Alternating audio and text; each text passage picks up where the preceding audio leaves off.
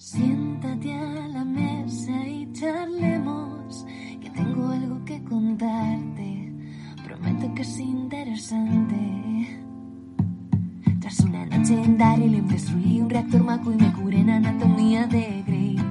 Vi la edición de Snyder, diseñé con Colin Atwood, a Superman con Nicolas Cage. En DeLorean fue el futuro, si vas solo no seguro, con mi espada puedes continuar. Chocobos en las ciénagas de un ogro tras los pórticos de Jurassic Park. Salve a Marta del peligro, vi con Goku cataclismos y con Rufio pude cacarear.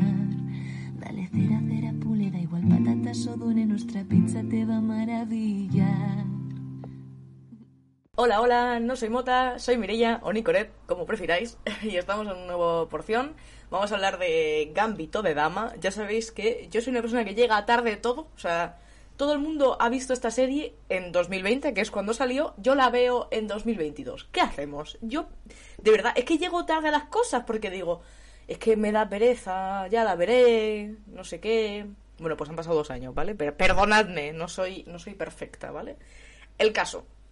Vamos a hablar de Gambito de Dama porque, aunque yo, bueno, de hecho, imagino que no lo he mirado. A lo mejor ya hay una porción de esto, pero si no, pues pues yo tengo más razón que la otra persona que lo haya hecho. No sé quién habrá sido. No creo que lo haya hecho nadie, pero bueno, pues acaso. En fin, eh, bueno, ya sabéis, es una serie que está en Netflix, es solo de Netflix, eh, y es drama, básicamente. De género es drama, mucho drama.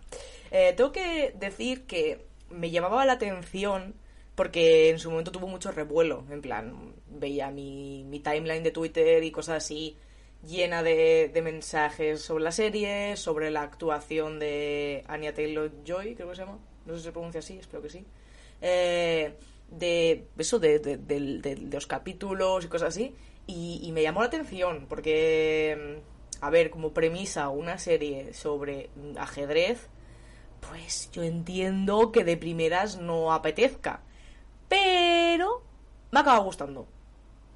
Me acaba gustando mucho. Eh, tengo que decir que la verdad esperaba que fuera o sea, ya esperaba que no fuera de ajedrez, eh, evidentemente solo, o sea, no iba a haber capítulos enteros de jugar al ajedrez, evidentemente, pero, eh, pero lo que no es ajedrez de la serie, lo que es la historia de la chica, pues básicamente cuenta su historia, ¿no? Desde que, desde que era chiquita, su primer contacto con el ajedrez, cómo fue eh, a través de los años eh, escalando posiciones en el mundo de, de, este, en este, en este mundo, ¿no? Cómo eh, se le da la importancia de que sea una mujer, cómo, bueno, va, eso, cómo va evolucionando hasta, hasta llegar a, donde llega, que no voy a decirlo porque evidentemente sería spoiler.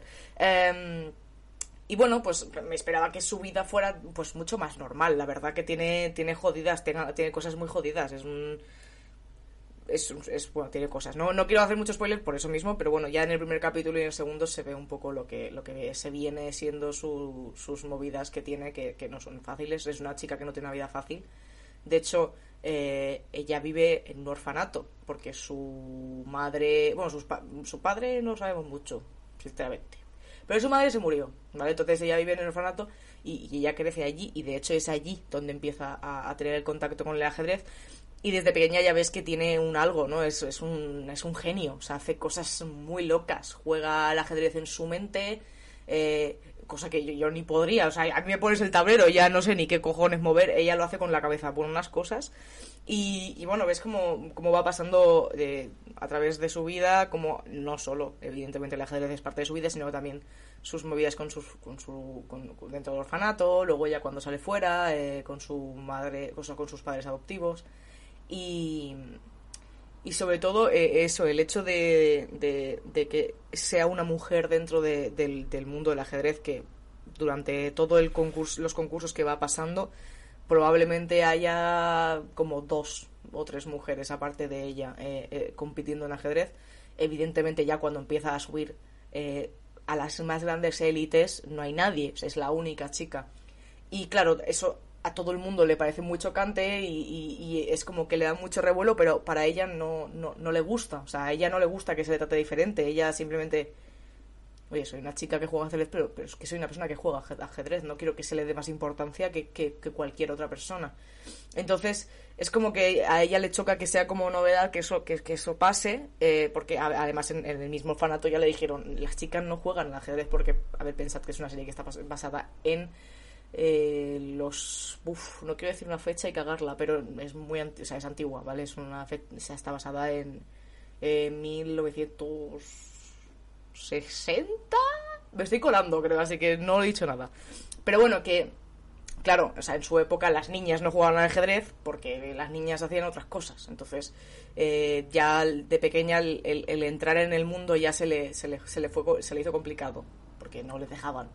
Entonces, bueno, me ha gustado. Tengo que decir que sí que es verdad que hay veces que ahí pasan cosas como muy ¿cómo se diría? Como, como que es muy, eh, o sea, como que es como el timing perfecto, ¿sabes? Que parece que esté medio forzado para que la, historia siga a, a partir de ahí, ¿vale? Pero eh, aún así me, me ha gustado. O sea, hay muchas series que tienen esto y que simplemente tienes que comprarlas porque para que, para que la serie siga adelante. Tipo, pues sí, es muy específico que esto haya pasado ahora porque justo tiene que pasar esto para que la continuidad de la serie pues mm, sea mejor, ¿no? Entonces simplemente pues dices, vale, pues lo compro y ya está. Pero sí que es verdad que es como, vaya, que... Que, que, conveniente, ¿no? Que haya pasado justo esto ahora. Pero bueno, aún así, Aún así, como digo, me ha gustado, me, me ha tenido muy enganchada. Pocas series me tenían tan enganchada como esta, porque estaba eh, viendo un capítulo y decía, uff, es que, es que tengo que dormir porque mañana madrugo, pero es que, ¡buah, otro capítulo, tío! Eh, acababa viéndolo, la verdad. Entonces, eh, me ha tenido bastante enganchada. Me la he visto, evidentemente es una serie muy cortita, son ocho episodios, no, diez episodios. No sé, es una miniserie de estas de Netflix, que son una temporada, además solo va a tener una temporada porque para mí no tiene ningún tipo de sentido que hicieran otra y creo que está confirmado que no va a haber otra. Pero bueno, son estas series que son rapidit- rapi- rapiditas de ver, pero aún así eh, me la vi en dos días, o sea, me, he enganchado. Me vi, yo diría que son ocho episodios, entonces me vi cuatro y cuatro o algo así, más o menos. Eh, pero me, vamos, me tenía, me tenía bastante enganchada. Me, me la he visto, me la he volado, me la he comido con patatas y me ha gustado.